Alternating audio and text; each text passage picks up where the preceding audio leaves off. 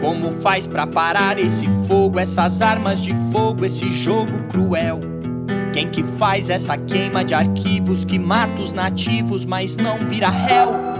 Quem destila esse ódio que queime ainda teme em dizer que são ordens do céu? E os museus e os nossos animais e nossos pantanais se vão no Olá a todos e a todos, sejam bem-vindos ao 15º episódio do PEBcast, o nosso podcast sobre a política externa brasileira. O meu nome é Lucas e eu falo de Fortaleza, no Ceará. Meu nome é Ana e eu falo de João Pessoa, na Paraíba. Meu nome é Lúcio e eu falo de João Pessoa, na Paraíba também. Meu nome é Jordana e eu também falo de João Pessoa, Paraíba. Meu nome é Inês e eu falo de João Pessoa, na Paraíba também. Vocês notaram duas falas novas no episódio? A partir deste mês, Pebcasters, nós temos duas integrantes novas, Jordana e Inês. Elas entraram após a saída do Roberto e do Wallace, que deixaram saudades. E temos mais uma novidade. O Pebcast, além de ser uma iniciativa de estudantes e alunos já formados do curso de Relações Internacionais da Universidade Federal da Paraíba, agora é um projeto de extensão vinculado ao UFPB. Assim, nosso objetivo é tratar das discussões de política externa de maneira popular, levando os nossos ouvintes a entenderem como a política afeta o nosso dia a dia. Neste episódio, falaremos sobre o meio ambiente e o tratamento desse tema pela política externa brasileira, focando na Amazônia. De fato, é um tema de importância no, no, atual mundo de diversificação da pauta energética, sendo inclusive um direito constitucional de todo brasileiro, conforme o artigo 225 da Constituição Federal do Brasil de 88. Todos têm o direito ao meio ambiente ecologicamente equilibrado, bem de uso comum do povo e essencial à sadia qualidade de vida, impondo-se ao poder público e à coletividade o dever de defendê-lo e preservá-lo para as presentes e futuras gerações. Para isso, pessoal, contamos com a participação do professor Marcos Alan Sheikzadeh Fardá Ferreira, doutor em Ciência Política pela Universidade de Campinas, Unicamp, e mestre em Relações Internacionais pelo programa Santiago Dantas. E antes de continuarmos, é importante lembrar para quem não está habituado a ouvir, que a sigla PEB significa Política Externa Brasileira. Agora sim podemos continuar.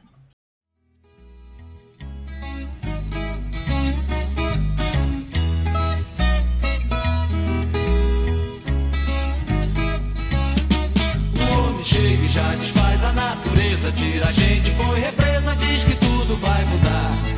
O São Francisco lá pra cima da Bahia diz que dia menos dia vai subir bem devagar. Passo a passo vai cumprindo a profecia do beato que dizia que o sertão ia alagar. O sertão vai virar mar, dá no coração. O medo que algum dia o mar também vire sertão. Não podemos falar sobre a floresta amazônica sem primeiro tratar do tema ambiental. Com maior ênfase a partir da década de 1970, a comunidade internacional debruçou-se sobre a degradação do meio ambiente e as formas de mitigar o problema. A temática passa pelo uso e pela regulação dos chamados bens comuns globais. Bens que, ao serem usados, não há diferença no resultado do usufruto. Todos podem usufruir e ter a mesma qualidade. No final da década de 1960, o ecologista Garrett Hardin acreditava que os indivíduos estavam presos em um sistema que os compelia a aumentar o usufruto do bem comum limitado de maneira desordenada até satisfazer os seus interesses devido à ausência de um poder, Estado ou mercado, que controlasse o acesso a determinados recursos. Era a famosa tragédia dos comuns. Entretanto, a partir das conferências organizadas pelas Nações Unidas, Novas perspectivas mais completas foram propostas, e duas são bem interessantes de mencionar. A primeira é da economista Nobel da Paz, Elinor Ostrom. Ela sugere uma governança ambiental policêntrica, onde regras formais e informais devem ser usadas no usufruto do bem comum, viabilizando o uso sustentável por meio da comunicação e da construção de relações de confiança e mecanismos de monitoramento, principalmente no âmbito local. E a segunda solução, Education New, quem propõe uma governança ambiental global multifacetada, formada por diversos atores internacionais que não apenas o Estado, tais como atores da sociedade civil, do setor privado, ativistas ambientais, grupos comunitários, instituições financeiras internacionais, entre outros. Mas por que é tão importante sabermos sobre o meio ambiente? No mundo cada vez mais interdependente, essa temática está vinculada a diversas óticas, como a da economia e a da segurança. O estabelecimento de fronteiras e limites territoriais é uma temática que permeia há milênios a humanidade, com a consolidação da divisão territorial do modelo de Estado-nação, questões como limitação do poder estatal e de seu alcance ganham destaque na relação entre os países. Paralelamente a essa temática, a noção e a concepção de segurança nacional é um tema relevante que se altera ao longo do tempo, perpassando pela distribuição interna de poder e pela ausência da atuação estatal em determinados locais do Estado-nação. Essa falta de atuação fomenta o desenvolvimento de grupos não estatais, que por muitas vezes são marcados pela criminalidade e o uso de métodos ilegais para obtenção de recursos financeiros, como trazidos por estudiosos no tema, como o professor Ayala Colares. As dinâmicas territoriais e de segurança acabam por se entrelaçar e se apresentar como relevantes nas relações entre os países, especialmente em regiões como a América Latina, onde a incapacidade de ação plena dos Estados permitiu o desenvolvimento de uma série de grupos criminosos, que se utilizam desse vácuo de poder para estabelecer domínio e produzir e escoar enormes quantidades de entorpecentes.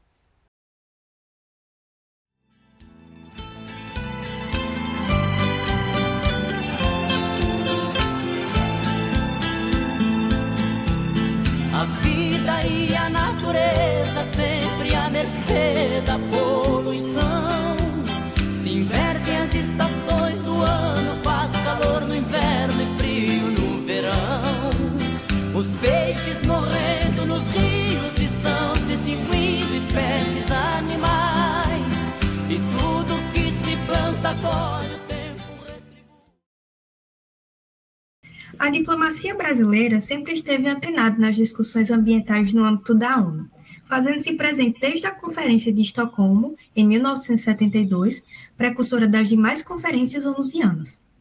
Contudo, a participação inicial do Brasil foi marcada pela recusa da pauta, pois o milagre econômico e o projeto de crescimento econômico, a qualquer custo, foram contra os assuntos ambientais.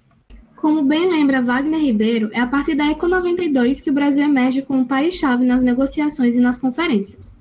No contexto das mudanças na agenda internacional e nos prelúdios da chamada autonomia pela integração, a PEB foi sendo construída para atender os novos temas como o meio ambiente, sobretudo dentro da alteração da imagem internacional do Brasil pela renovação das credenciais.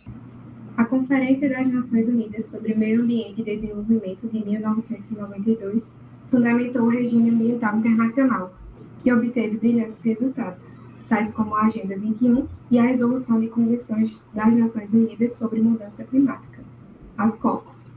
Ao longo das sucessivas COPs e conferências, incluindo outra realizada no Rio de Janeiro em 2012, a Rio o Brasil tornou-se um ator importante sobre o meio ambiente e, nessa perspectiva, impericioso quando o assunto é a Amazônia.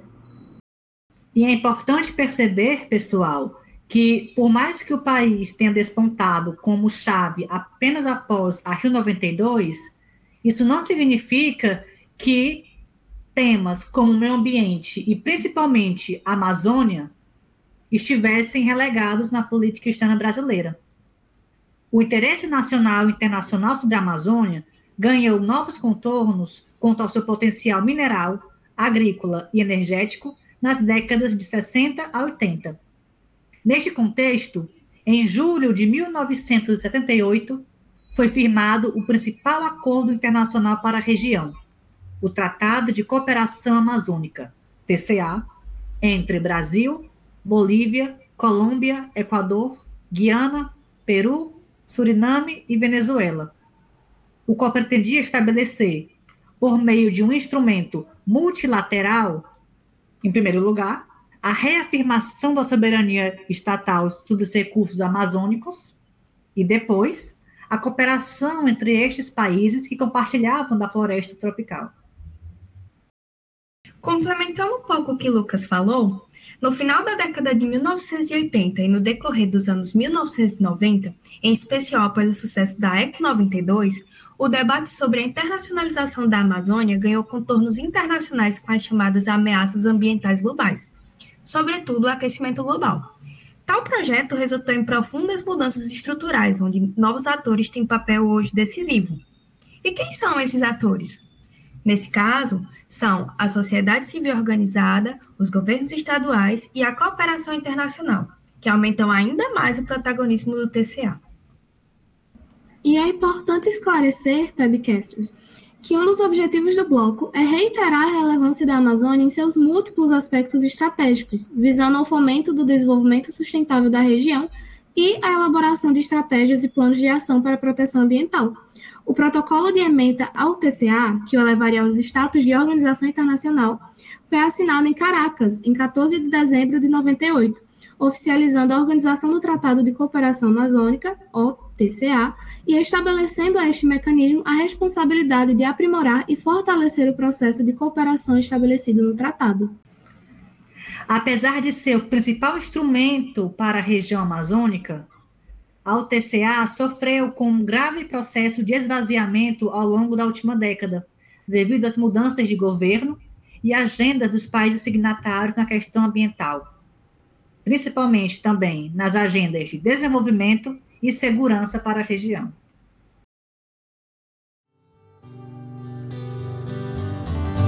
Tombam árvores, morrem índios, queimam matas, ninguém vê. Que o futuro está pedindo uma sombra e não vai ter. Pense em Deus, alerte o mundo, pra floresta não morrer. Devastação é um monstro que a natureza atropela.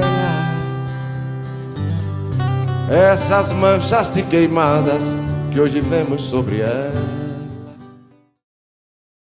Bom, pessoal, e antes de continuarmos para outra sessão, é hora do quadro Quem é essa personalidade? Vamos lá. A personalidade de hoje é um diplomata de carreira, nascido em 1916 no Rio de Janeiro, formado em Direito pela Faculdade Nacional de Direito, participou de eventos importantes como o Conselho do Desenvolvimento, órgão responsável pelo planejamento do país, criação do Plano de Metas de JK onde a personalidade era coordenador técnico. Ele foi uma figura importante para o desenvolvimento brasileiro na questão ambiental. Participou enquanto subchefe da delegação brasileira na Conferência das Nações Unidas sobre Meio Ambiente em Estocolmo e participou da Conferência Diplomática negociadora do Tratado de Cooperação e Patentes em Washington, além de chefiar a reunião da América Latina para a Conferência das Nações Unidas sobre Ciência e Desenvolvimento no Panamá e também participou da revisão da Convenção de Paris. Bom, e depois de tantas dicas, vocês já sabem qual é a personalidade do episódio de hoje? Escute o episódio até o final que iremos revelar.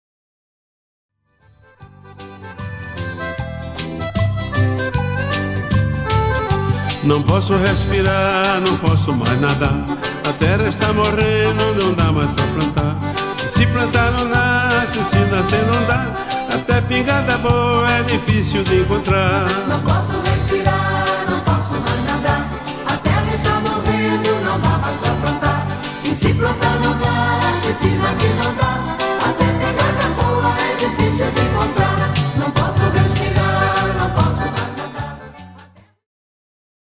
Bom, e o Brasil na questão de segurança? Qual a sua relação com outros países nesse âmbito?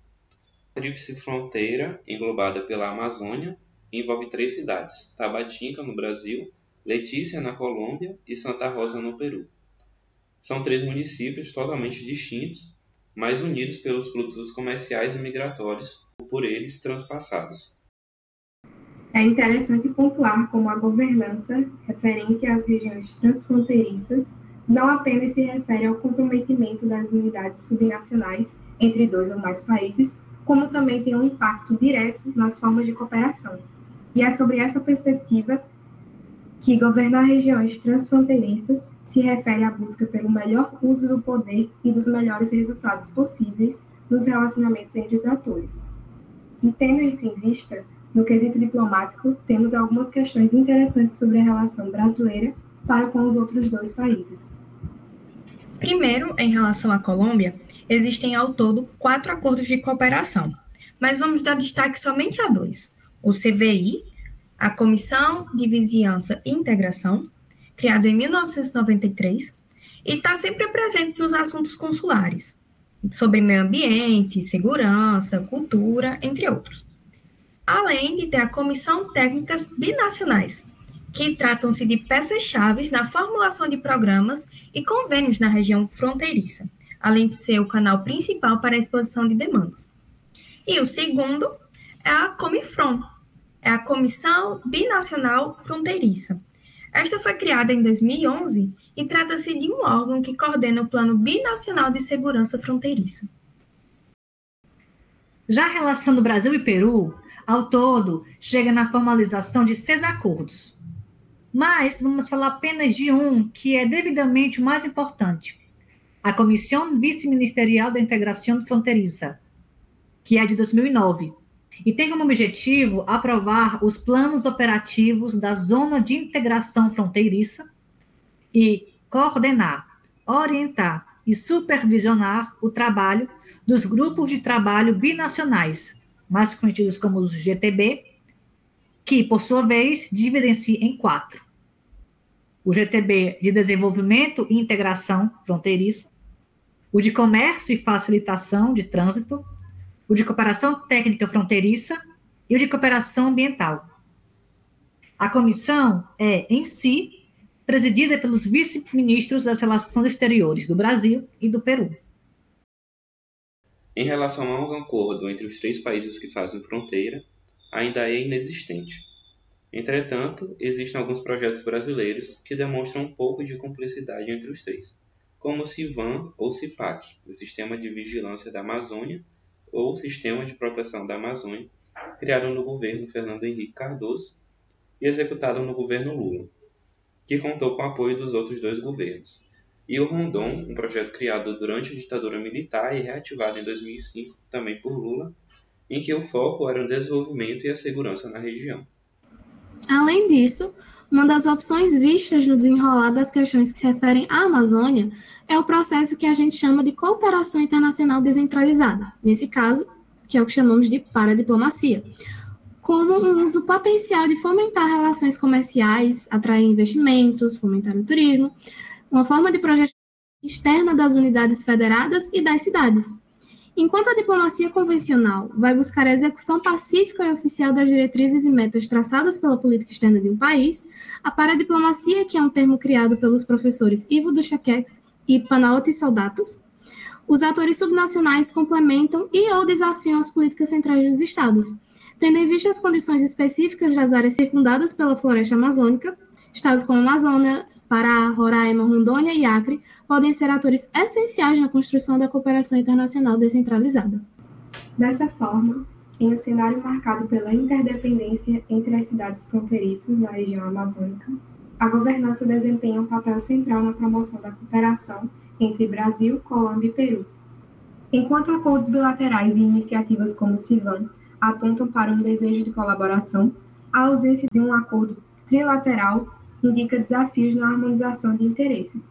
Diante desses fatores, a paradiplomacia emerge como uma abordagem significativa para a promoção de cooperação descentralizada, permitindo que estados amazônicos brasileiros desempenhem um papel fundamental na construção de relações que transcendem as fronteiras nacionais, e possibilitando, assim, uma base mais sustentável para o desenvolvimento e a cooperação na região.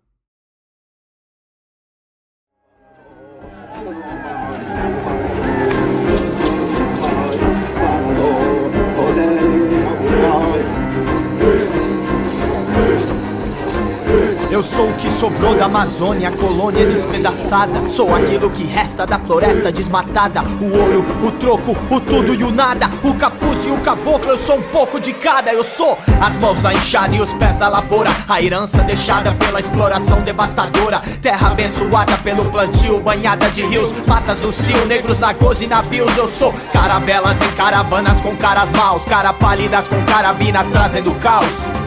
A senzala, o quilombo e o palácio Cabral Dom Pedro e José Bonifácio. Sou o senhor de engenho e a não reforma agrária. Sou aquilo que eu tenho na minha conta bancária.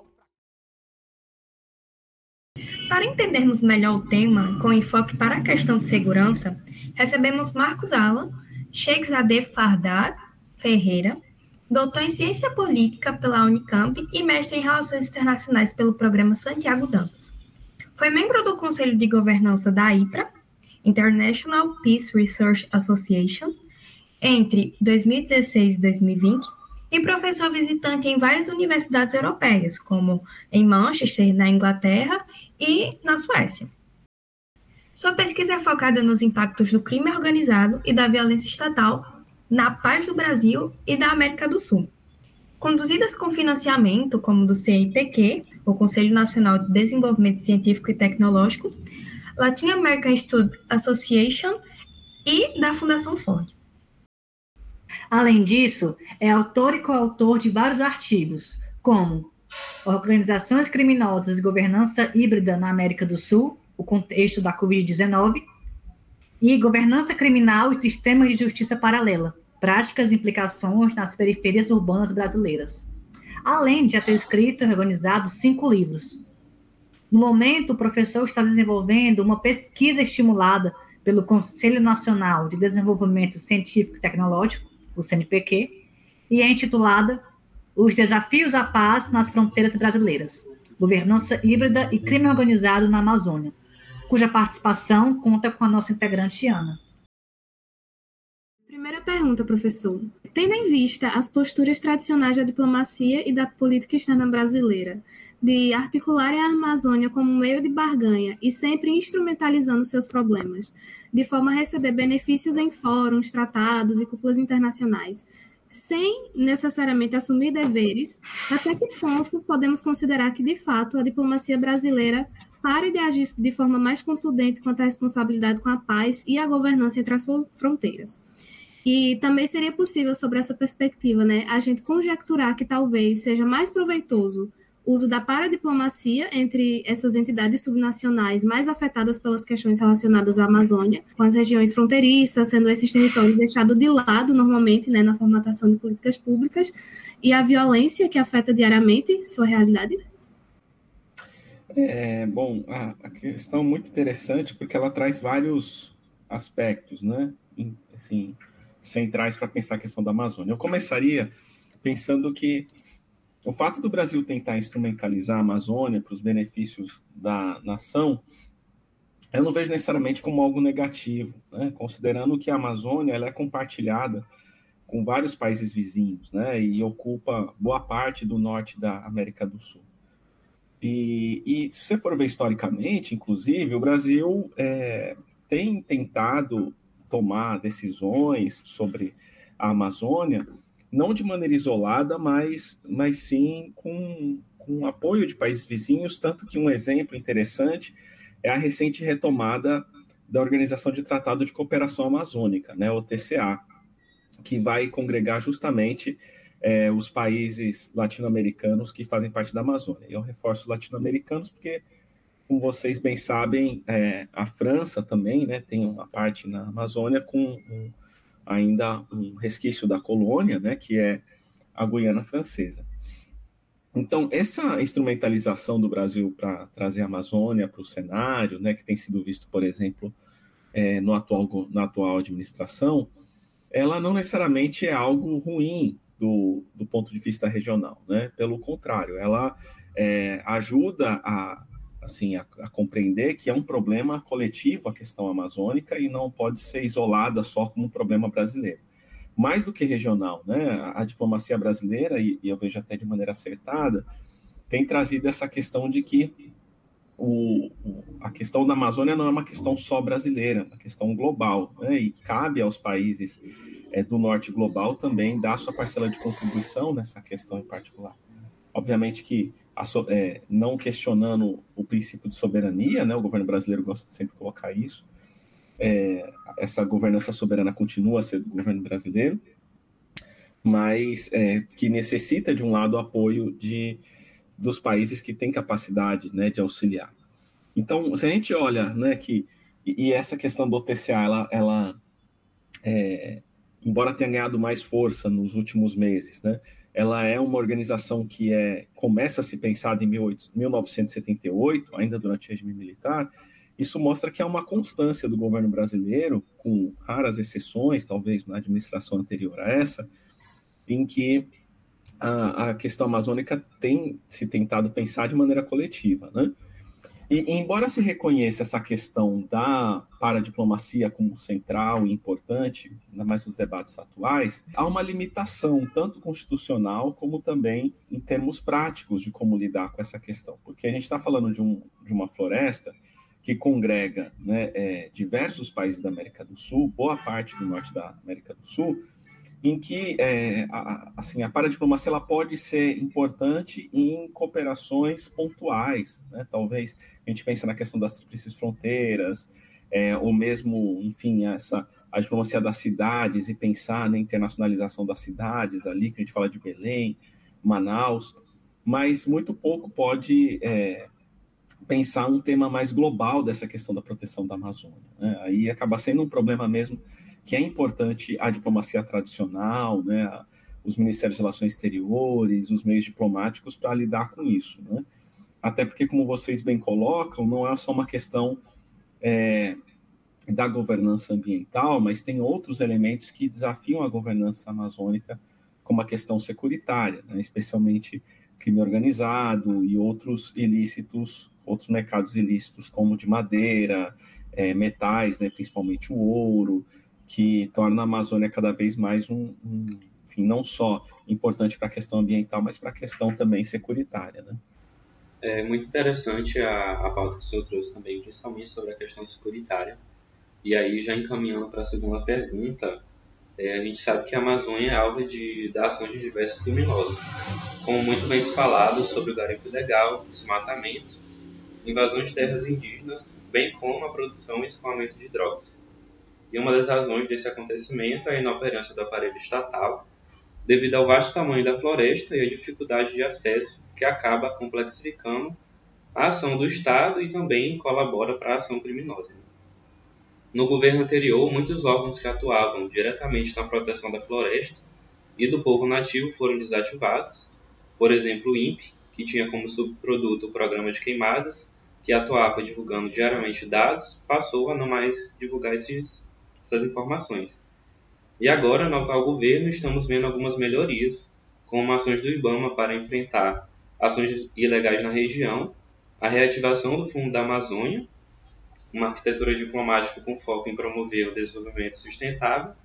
Além dessas, existe uma ação, a criação de estruturas para combater o crime organizado na Amazônia, o chamado Plano Amazônia Segurança e Soberania, e o Plano Amazônia Mais Seguro, que implementou 34 bases terrestres e fluviais na região, com polícias federais e estaduais, além de em Manaus ser instalado um centro de cooperação policial internacional para integrar as polícias de outros países. Com isso, o senhor acredita que seria o fim de uma inoperância estatal ou até mesmo a diminuição da omissão e, além disso, essas novas ações representam avanços diplomáticos brasileiros com os países circunvizinhos para tratar das questões como tráfico de drogas? É, essas ações elas são realmente muito importantes para se pensar uma maior presença do Estado né, na região amazônica. E essa presença ela é importante, como nós bem sabemos, não só na questão securitária, mas também na questão é, social, né? Assim, muito se diz, por exemplo, da, enfim, da ausência do Estado, não só em termos de segurança, mas também em termos de políticas sociais.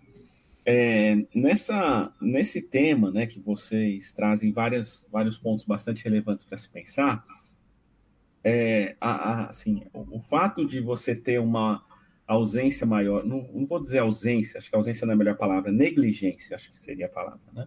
O fato de você ter uma negligência do Estado em anos anteriores para essas questões da presença de ilícitos transnacionais ou mesmo de mercados ilegais, fez com que a Amazônia ganhasse uma força assim que, como não se tinha visto antes nessa, nessa dinâmica da economia dos mercados ilícitos. Né? É, bom, primeiro que é importante mencionar que historicamente a Amazônia ela é uma importante passagem para a rota de alguns entorpecentes, especialmente a cocaína, né?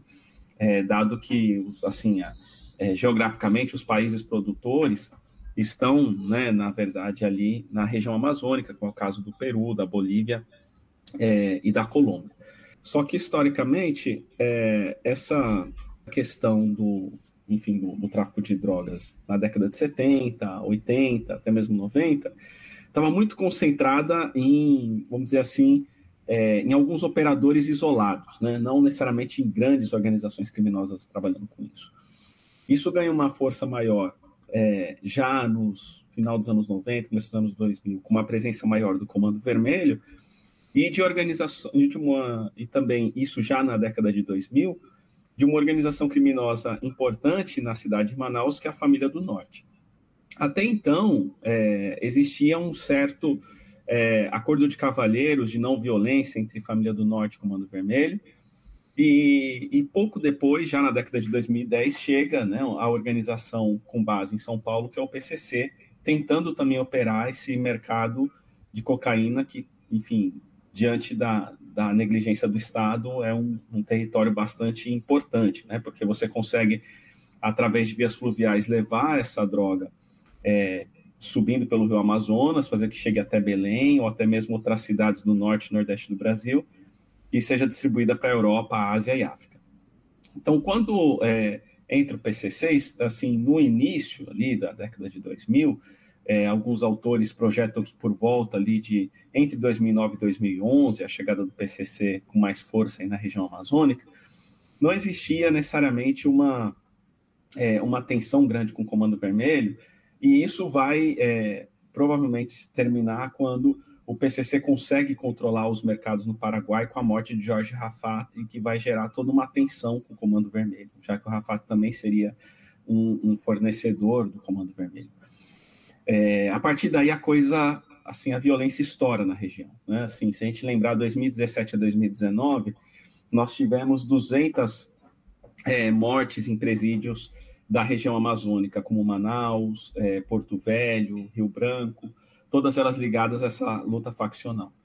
Nós temos também uma, é, uma mudança em que a Família do Norte, que era uma organização importante ali em 2017, 2018, vai perdendo força e muito desse mercado vai se concentrar na questão, é, assim, concentrar entre PCC e Comando Vermelho. Agora, o, o, nos, no período aí de 2019 a 2022, a gente viu uma mudança muito grande por conta dessa negligência do Estado, que traz uma preocupação maior, é, inclusive que é, a minha hipótese, né, é que só vai poder ser bem resolvida por meios diplomáticos. Não dá para resolver só domesticamente, que a gente está falando de um problema regional aqui, não é um problema só do Brasil. Que é o fato das organizações criminosas mais fortes, que é o Comando Vermelho e o PCC, começarem a atuar com outros mercados ilícitos que só a floresta fornece. Principalmente a questão da exploração do ouro na região de Roraima, a exploração de madeira também nesse mesmo estado, mas também em Rondônia, e também mais é, ao sul do estado do Amazonas, já perto do Acre, a pesca ilegal, é, que, assim, você tem outros atores surgindo, né? Então, o 2019-2022 vai ser um período em que a confusão fica maior, primeiro por conta da maior negligência do Estado, que vai permitir que o crime organizado comece a atuar com mais força ali, sem necessariamente ter o temor de que o Estado poderia estar presente, né, ou pudesse atuar. Isso até vai além das organizações criminosas, a gente sabe que a mineração ilegal cresce no período, cresce também a exploração de madeira ilegal, é, a, enfim, a derrubada da floresta também, né? Esse é um ponto importante. E aí nós temos um complicador hoje, e é um cenário que ainda não está totalmente claro, que é, é, é a emergência de organizações menores criminosas conectadas com esses mercados ilícitos, né? Então, como uma dissidência da família do Norte, nós temos, por exemplo, os revolucionários do Amazonas, que atuam principalmente no tráfico de drogas. Nós temos os CRIAS, né, que é uma organização que atua mais ao sul do estado do Amazonas, mas que é, provavelmente está também ligado à questão da pesca ilegal. E no Pará, nós temos um dos estados que tem maior índice de homicídios, que é Altamira, é, que tem esse índice justamente por conta de uma luta faccional entre Comando Vermelho e Comando Classe A, que presume-se tenha algum tipo de é, é, aliança com o PCC. Né? Então, esse esse cenário fez com que, se a gente pega as estatísticas recentes, a, a violência na Amazônia cresça bastante, especialmente em áreas urbanas, mas não só, e se dá justamente por conta disso que alguns autores têm chamado de convergência criminal, ou seja, quando um, um mercado deixa de ser exclusividade, uma organização criminosa, ela passa a atuar convergindo com outros mercados, como é o caso da madeira ilegal, como é o caso da mineração, né? Então, é, é, esses planos, enfim, trago toda essa explicação, porque esses planos, eles são muito bem-vindos para lidar com essa questão. Só que é, eu vou ser um pouco pessimista aqui, de que é, não é suficiente só esses planos, né? É, vai ser importante também a cooperação no âmbito da Organização do Tratado de Cooperação Amazônica, com os países vizinhos, né, com é, setor de inteligência com países vizinhos, não só uma política militarizada, mano dura, que a gente sabe que nunca é o único resultado. Porque aqui a gente já está falando de algo que foge numa questão de tráfico de drogas. Né? Tem, por exemplo, é, nas pesquisas que eu tenho feito, junto com meus alunos de iniciação científica, que têm trabalhado essa questão do crime organizado na Amazônia, é, tem, por exemplo, casos em que as organizações criminosas dominam, por exemplo, a exploração sexual em áreas de garimpo. Não é só mais uma questão de narcotráfico. Ou mesmo explora o mercado legal de bebida alcoólica. Assim, tem, tem vários relatos em que em regiões quilombolas indígenas da, do estado do Pará, quem domina a venda de bebida alcoólica é o Comando Vermelho, não é um, um empreendedor local, um lojista local, né?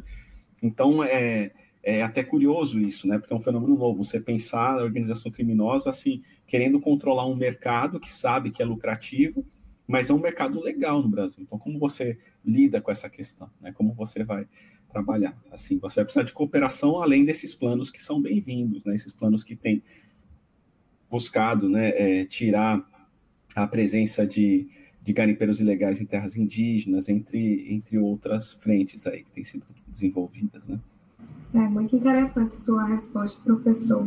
E já puxando o gancho dos países que senhor citou, a próxima pergunta é: tendo em vista as complexas dinâmicas transfronteiriças entre Brasil Peru, Colômbia e Bolívia, de que maneira a implementação de uma governança híbrida na região da Amazônia, que combina estruturas tradicionais de controle com mecanismos de governança, impacta as estratégias de segurança e formulação de política externa. E, também, diante do cenário né, de que o senhor já citou, de que a região amazônica ela possui as condições necessárias para facilitar o escoamento de drogas como a rota do tráfico de recursos legais influencia as decisões diplomáticas e as alianças estratégicas desses países, e quais os principais desafios enfrentados na busca por uma abordagem conjunta para enfrentar essa questão em meio à agenda de promoção do desenvolvimento sustentável e da preservação da soberania nacional. Essa questão da, da governança híbrida, né, é, você tem uma assim, duas maneiras de olhar, né? Uma coisa é a gente falar da governança no âmbito das organizações internacionais, né? Ou seja, é, essa criação de regras, normativas, regimes para lidar com, com, desafios que vão se dar de maneira cooperativa junto com o governo dos estados, né? Ou seja, uma governança no âmbito internacional, mas também uma governança que é do próprio Estado de Direito, vamos dizer assim, né? Mas é, talvez um, uma, um, elemento importante de, de, gente tentar entender aqui é a governança híbrida em que se combina a governança do crime e a governança do Estado, aqui quando a gente fala da Amazônia. Né? E as duas aqui são importantes para a gente. Né? A, a, governança, vamos dizer, em termos de cooperação internacional, da criação de de instrumentos via OTCA, ou Unasul, ou, ou EA, onde quer que seja, são muito bem-vindas para lidar com a região. Né? Já a governança híbrida entre crime organizado e Estado é um problema que deve ser endereçado justamente por esse tipo de governança, vamos dizer, das organizações internacionais ou de, ou de instrumentos internacionais. Então, vou trazer alguns exemplos para a gente, enfim, ter claro aqui. Né? É, quando, por exemplo, uma, uma pessoa numa cidade periférica de Manaus, ou mesmo numa algumas áreas rurais da Amazônia, por exemplo, precisa resolver algum problema é, de ordem de segurança, do tipo um assalto que tenha recebido é, e que, enfim, não foi alguém de uma organização criminosa ou coisa do tipo, assim como acontece nas periferias urbanas do sul e sudeste, já tem sido comum no Amazonas essas pessoas procurarem primeiro o crime organizado e depois o Estado. É, ou seja, o, está, o, o crime organizado, ao tentar resolver algumas dimensões da vida cotidiana das pessoas, passa a ser visto como um instrumento de legitimidade, né? um instrumento legítimo para, enfim, lidar com as vidas que ali estão, né? Assim, não não só é, legitimidade, como vai é, é, ser entendido como uma autoridade também ali, né? uma autoridade reconhecida. Já se uma mesma pessoa vive nessas áreas e precisa, por exemplo, de um serviço de saúde, ela vai provavelmente procurar um posto mais próximo, por mais que seja longe, coisa do tipo. Né? Ou seja, quando nós é, olhamos não só a região amazônica, mas também várias periferias brasileiras, é, em zonas urbanas, a gente pode dizer que existe uma governança híbrida, ou seja, você tem a coexistência da autoridade do Estado e a autoridade do crime organizado. E, e essa, é, isso, historicamente, é muito claro quando nós olhamos o caso do Rio de Janeiro, quando nós olhamos o caso da cidade de São Paulo, ou mesmo as periferias urbanas como Recife, Natal. Mas isso é um fenômeno relativamente novo quando a gente fala de áreas rurais da Amazônia, as áreas de floresta na Amazônia. Então, é até é um, um, um desafio para nós pesquisadores entender isso, porque muito do debate sobre crime organizado no Brasil está concentrado nessa dimensão do crime que está em áreas urbanas né, traficando cocaína, ou mesmo utilizando de roubos, extorsão, é, sequestro, entre outros. Né? No noticiário é assim, na cultura popular é assim, né? os filmes, quando vão falar de violência no Brasil, falam muito desses aspectos. E, e, assim, a presença de um crime organizado no campo, no meio da floresta, é algo novo. E, e compartilhando essa soberania com o Estado, né? colocando as suas próprias regras, muitas vezes, frente ao Estado. Então, é, e aí, essa é, esse ponto que você traz, né, de como lidar com, essa, com essas duas fontes de autoridade, que é o, o crime organizado e o Estado ao mesmo tempo, é, é, obviamente que é central que o Estado, enfim, tome conta, né? E, mas para isso não adianta tomar conta só levando mais militarização para a Amazônia. É importante levar as políticas sociais, enfim, é, levar também aspectos da legalidade na exploração de madeira, na exploração de, é, de minérios, né, caceterita, ouro, entre outros, porque assim a gente vai diminuir esse impacto da governança do crime organizado, embora seja muito importante, né? E obviamente que isso vai ter um impacto nos países vizinhos também, mas eu diria que não na mesma dimensão que o Brasil, porque quando a gente pega, por exemplo, a Colômbia, por mais que seja um país que sofre historicamente com questões securitárias importantes, como a questão da guerrilha, as divisões né, entre vários grupos criminosos ali, é, os, a, a, região de Vale é, dos Andes, né, como Vale del Cauca, entre outros, são as áreas em que são maior preocupação do Estado colombiano. A região amazônica ela não está tão habitada e não historicamente não tem uma preocupação tão assim, central, como é o caso do Brasil, que a gente tem, embora ainda uma, uma densidade populacional baixa, um número maior de pessoas vivendo nessas regiões de floresta. Né? O mesmo a gente pode dizer também com relação ao Peru, que as pessoas vão viver, na maioria das vezes, na região dos Andes, né, na região ali da. É, enfim, de cidades também da, da costa, né, como está a própria Lima, Calau, entre outros. Então, o, assim, eu acho que é importante o Brasil ter esse protagonismo de puxar essa cooperação, porque também as áreas urbanas brasileiras que sofrem com essa dinâmica dessa governança híbrida estão ali centradas na Amazônia e com uma população muito maior do que os nossos países vizinhos. É um interesse maior do Brasil, né? Está falando de Rio Branco, de Manaus, a região metropolitana dessas cidades, é, Porto Velho, né? Em que é, vai ter um impacto direto. E aí, voltando à sua questão, essas rotas vão ter um impacto muito maior justamente no Brasil, porque o Brasil é um ponto de trânsito dessa droga. Né? A droga ela é produzida na Colômbia ou no Peru, há poucos registros de laboratórios de processamento de drogas no Brasil. Em geral, as drogas, com raríssimas exceções, são processadas nos países vizinhos. Mas ao, é, a, o tensionamento, o choque de levar essa droga para o consumo interno brasileiro ou para a Europa passar pelo nosso território, a violência se concentra muito no território brasileiro também.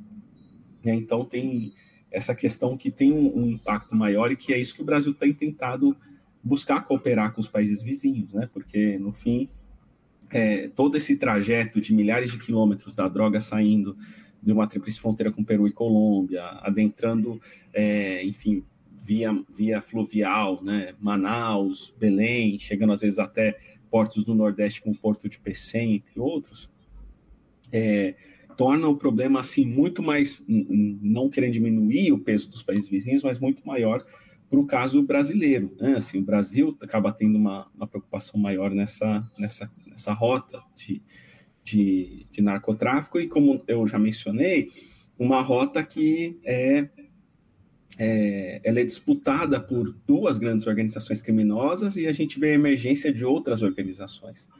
E isso acaba tendo um impacto direto, até mesmo na questão é, econômica mesmo, né? Para além de uma defesa, é, vamos dizer assim, do, de empresas, né? Que, enfim, vão ter seu objetivo de lucro. Mas eu vou dar um exemplo de algo que eu ouvi né, nesse processo de pesquisa que é no mínimo curioso, para não dizer triste, né?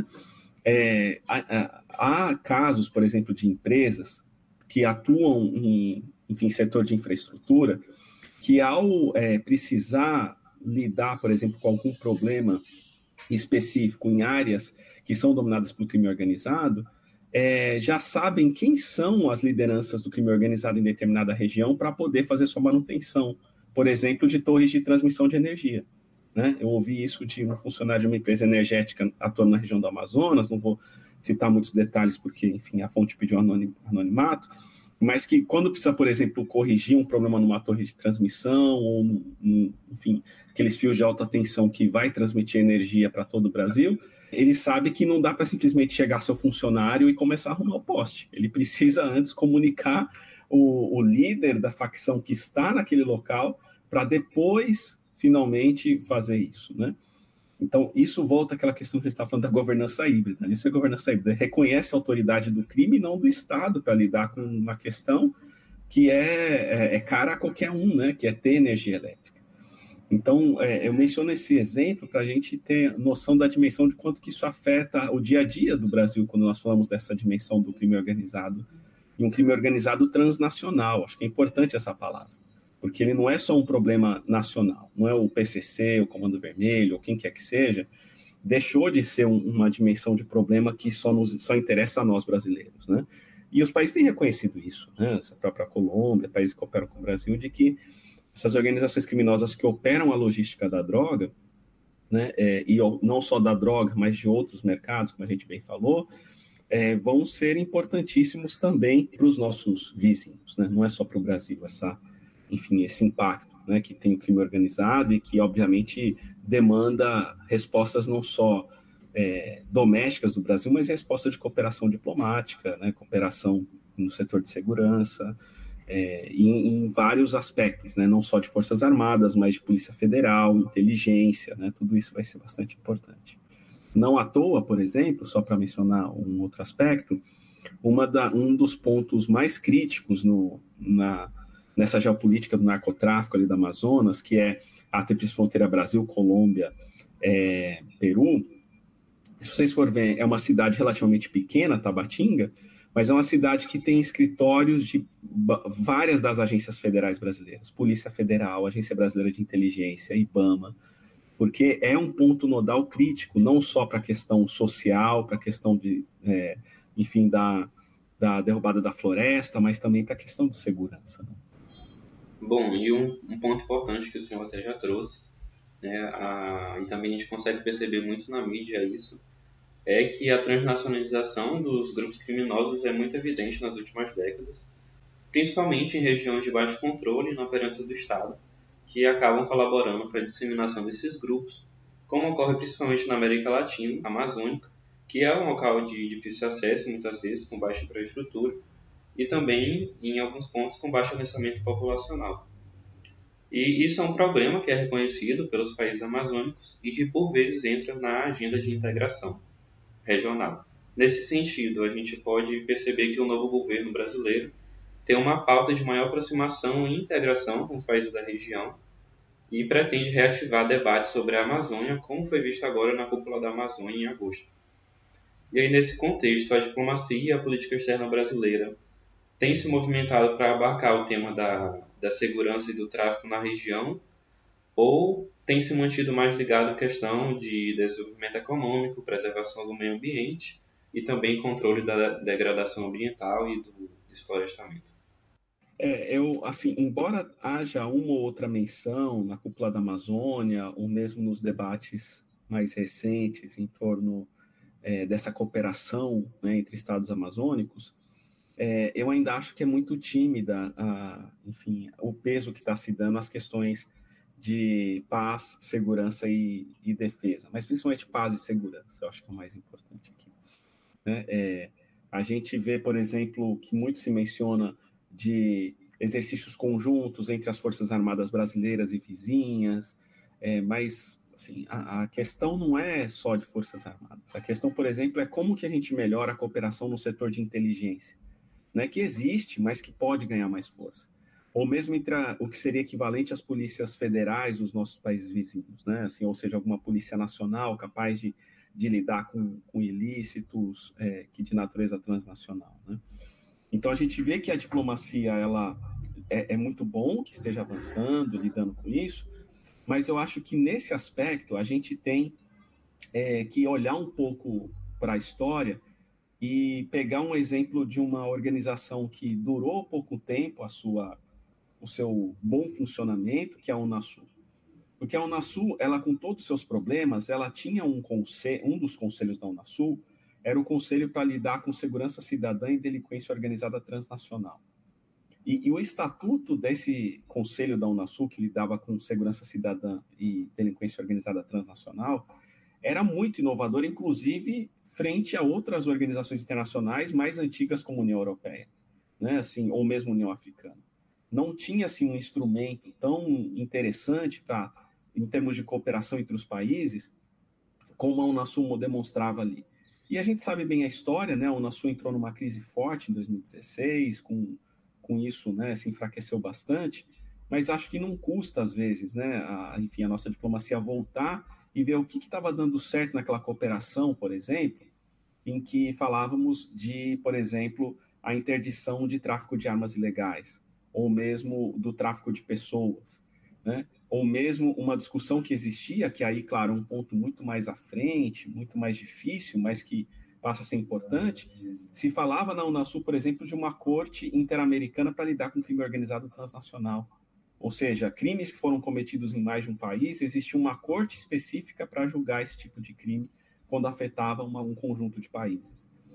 Então, é, eu acho que Ainda estamos um pouco tímidos nessa questão de segurança, embora seja bem-vindo trazer esse debate, e a gente tem muito a aprender com a história recente, em termos dessa cooperação para lidar com crime organizado transnacional. E, e esse conselho da Unasul, embora tenha durado pouco tempo, ele tem muito a ensinar nesse sentido. É, em termos de, de, de artigos, né, é, são muito interessantes para entender essa dinâmica, da, da transnacionalização dos mercados ilegais, dos crimes, tudo isso, é, os artigos do professor e pesquisador Ayala Couto, Ayala Colares Couto, da Universidade Estadual do Pará. Né? Ele tem, é, enfim, estado na, nessa fronteira né, de, de, em termos de estar ali na linha de frente, pesquisar muito sobre essa questão.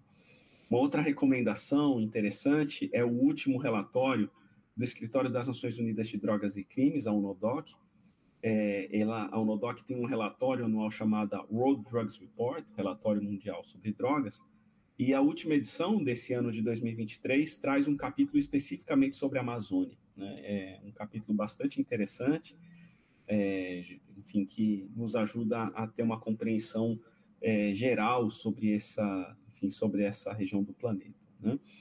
É, e por fim, os sites de notícias, mas também ligados a movimentos da sociedade civil, chamado InfoAmazônia, tem publicado uma série de reportagens justamente sobre essa questão do, do mercado transnacional é, ilícito na região, né? tanto de drogas, mas também de minérios e outros.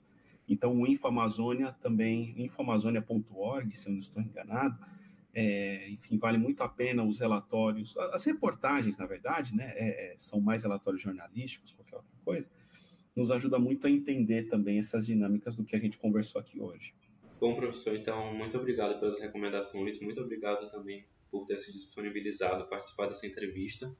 Foi um prazer ter o senhor aqui com a gente no Pebcast. E aí, Pebcasters, descobriram quem é a personalidade do episódio de hoje?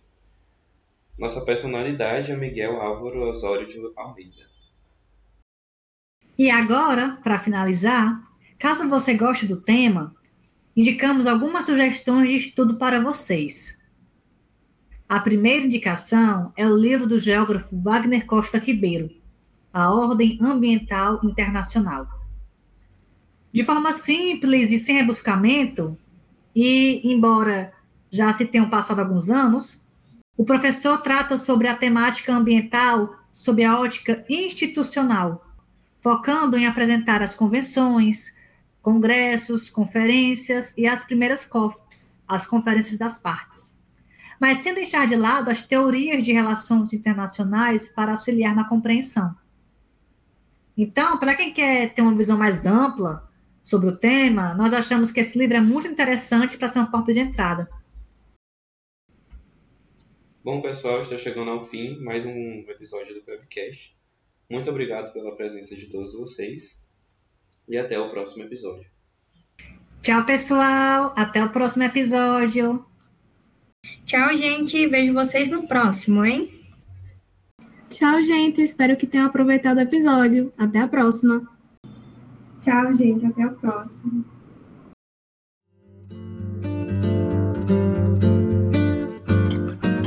Manter em pé o que resta não basta. Que alguém virá derrubar o que resta. O jeito é convencer quem devasta a respeitar a floresta.